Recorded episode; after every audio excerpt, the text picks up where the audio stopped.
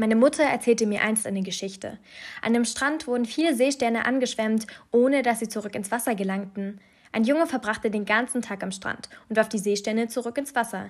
Da begegnete ihm ein Mann, und er sagte zu ihm Du verschwendest doch deine gesamte Zeit. Bei den tausend Seesternen hier am Strand macht dein Handeln doch gar keinen Unterschied. Der Junge ergriff jedoch den nächsten Seestern, warf ihn ins Wasser zurück und sagte, für ihn macht es aber einen Unterschied. Wow, was für eine berührende Geschichte, die genau das anspricht, worum es hier heute gehen soll, nämlich die Welt selbst ein Stück besser zu machen. Emma und ich und Dine sind Schülerinnen am Evangelischen Ratsgymnasium und machen dieses Jahr unser Abitur. Wir sind in einem Punkt in unserem Leben angelangt, bei dem wir uns überlegen müssen, welche Richtung wir unserem Leben geben möchten. Da stellt sich einem schon einmal die Frage, welchen Beitrag man selber in seinem Leben leistet, um die Erde ein klein wenig schöner zu verlassen. Wir haben in diesem Podcast probiert, das Ganze aus einem ethischen Kontext zu betrachten. Ethik ist ein Teilgebiet der Philosophie, das sich mit dem rechten menschlichen Handeln befasst. Als wir angefangen haben, uns darüber Gedanken zu machen, wie wir die Welt verbessern könnten, wussten wir am Anfang gar nicht, wo wir überhaupt anfangen sollten. Dieser Podcast kann als Leitfaden oder Inspiration für dich dienen, um dir selber Gedanken zu diesem Thema zu machen und dir vielleicht eine eigene Meinung zu bilden. Das entspricht nämlich der evangelischen ethischen Position. Sie besagt, dass jeder Mensch selbst über bestimmte Themen nachdenken sollte, um ein eigenes Urteil zu fällen. Dabei dient der Grundsatz, was Christum treibet, also wie würde Jesus handeln, und verschiedene Stellen der Bibel als Hilfestellung. Da wir selbst eine evangelische Schule besuchen, werden wir unsere Gedanken ethisch begründen und dabei die Bibelstellen der christlichen Ethik anwenden. Wir wollen mit einem sehr aktuellen Thema starten, der Corona-Pandemie. Das Virus Covid-19 begleitet unser Leben jetzt schon seit zwei Jahren und schränkt es auch erheblich ein. Ausgangssperren, Maskenpflicht, Abstandsregelungen und das Schließen der Gastronomie sind mittlerweile zu unserem Alltag geworden und das trotz des bestehenden Impfstoffs. Die Menschen sind verzweifelt, oft wird sogar von einer Spaltung unserer Gesellschaft geredet. Anstatt sich gegenseitig zuzuhören und miteinander zu reden, kommt es meistens nur zu einem großen Konflikt. So halten die einen die Corona-Maßnahmen für total übertrieben, während die anderen sich für eine Impfpflicht aussprechen. Aber was können wir tun, um diese Situation zu verbessern? Ich finde, dass es wichtig ist, stets freundlich zu sein, auch wenn man gegenüber eine andere Meinung vertritt. Ich probiere immer einen Schritt auf den anderen zuzugehen und ihm zuzuhören. Außerdem versuche ich, mich in seine Lage hineinzuversetzen und das Thema aus einem anderen Blickwinkel zu betrachten. Mit der Bibel lässt sich dieses Handeln übrigens wie folgt begründen. In dem Gleichnis des barmherzigen Samariters in Lukas Kapitel 10 werden vor allem drei Wesensmerkmale der christlichen Ethik deutlich. Empathie, das Wohl des Menschen und die Nächstenliebe. Empathie bedeutet, aufeinander zuzugehen und probieren, den anderen zu verstehen. Vielleicht gibt es einen bestimmten Grund dafür, dass er die Maßnahmen nicht gerechtfertigt findet. Das Wohl des Menschen sollten wir umsetzen, indem wir darauf achten, keinen Menschen aufgrund seiner Meinung zu verletzen. Und die Nächstenliebe lehrt uns, unseren Mitmenschen gegenüber uneingeschränkte Solidarität zu zeigen. Deshalb versuche ich auch den Menschen selbst in diesen schwierigen Zeiten Trost und Hoffnung zu spenden. Zum Beispiel, indem ich sie daran erinnere, dass ich für sie da bin und selbst die schlimmsten Zeiten ein Ende nehmen.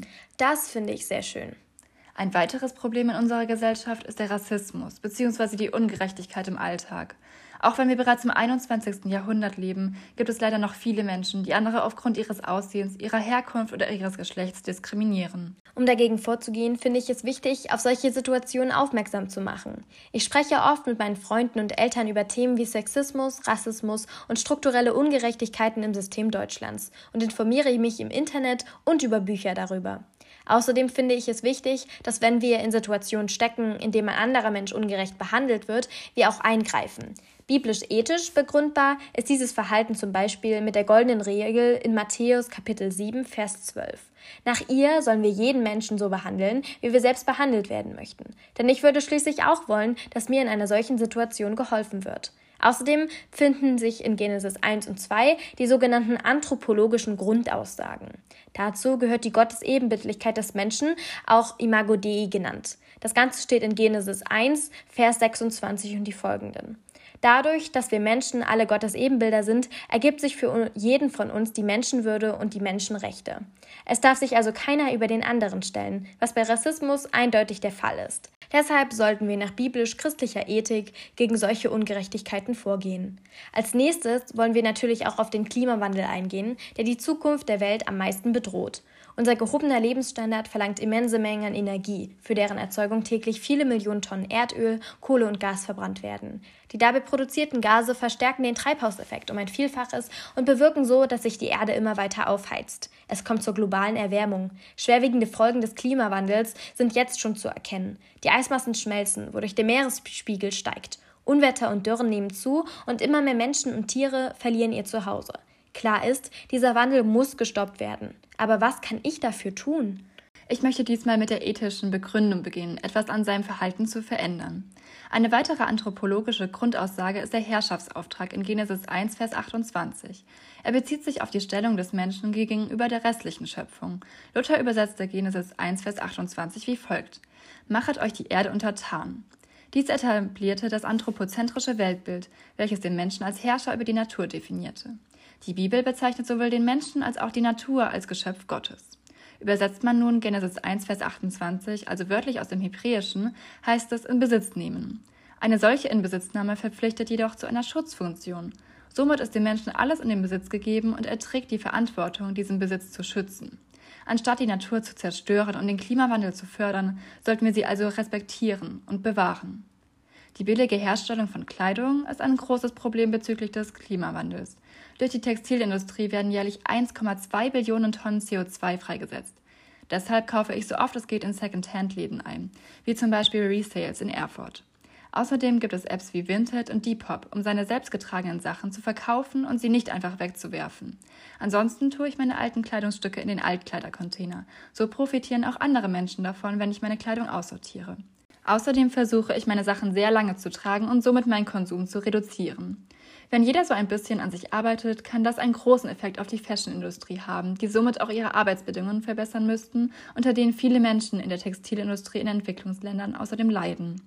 Somit ist dieses Handeln ebenfalls mit der Empathie, der Nächstenliebe und mit dem Wohl des Menschen begründbar.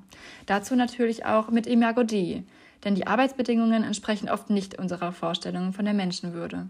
Außerdem trenne ich bei mir zu Hause den Müll, um das Recycling zu erleichtern. So gehen keine wiederverwendbaren Rohstoffe verloren. Durch das Wiederverwenden sinkt der Bedarf an Primärrohstoffen, was dann wiederum die Umwelt entlastet. Deshalb benutze ich auch statt einer Plastiktüte einen Stoffbeutel beim Einkaufen. Ich selber habe auch in Erfurt an dem Cleanup Day teilgenommen und habe Müll in der Erfurter Stadt gesammelt. Auch das ist ein guter Weg, um der Umweltverschmutzung entgegenzuwirken. Auch ist es wichtig, auf seine Transportmittel zu achten. Zur Schule fahre ich gerne mit dem Fahrrad und kleine Strecken laufe ich einfach zu Fuß. Zudem versuche ich eher die öffentlichen Verkehrsmittel zu benutzen als das Auto. Da mit dem Klimawandel der ganze Planet und somit auch alle Menschen betroffen sind, können wir bei den Maßnahmen gegen den Klimawandel von Utilitarismus sprechen.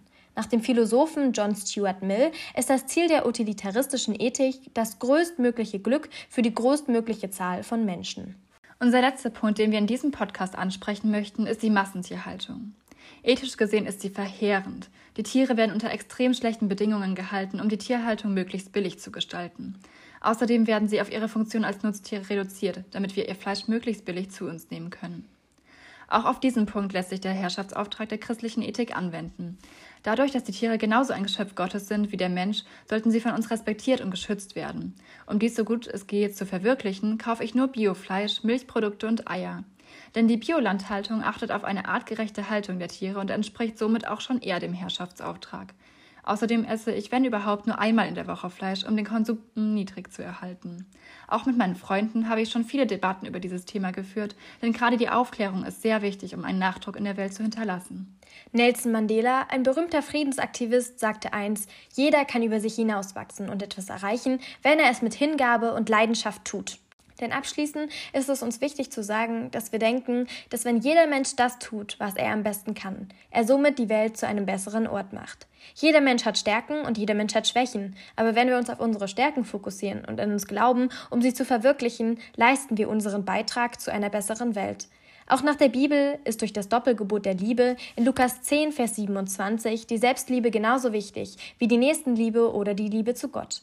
Natürlich gibt es große Persönlichkeiten wie Nelson Mandela, die in unserer Welt viel bewegt haben. Trotzdem dürfen wir hinter ihnen nicht vergessen, was für einen großen Teil beispielsweise Bauarbeiter, Krankenschwestern, Ärzte und Landwirte zu einer besseren Welt beitragen. Jeder besitzt also die Möglichkeit, die Welt ein klein wenig zu verbessern. Und somit auch du.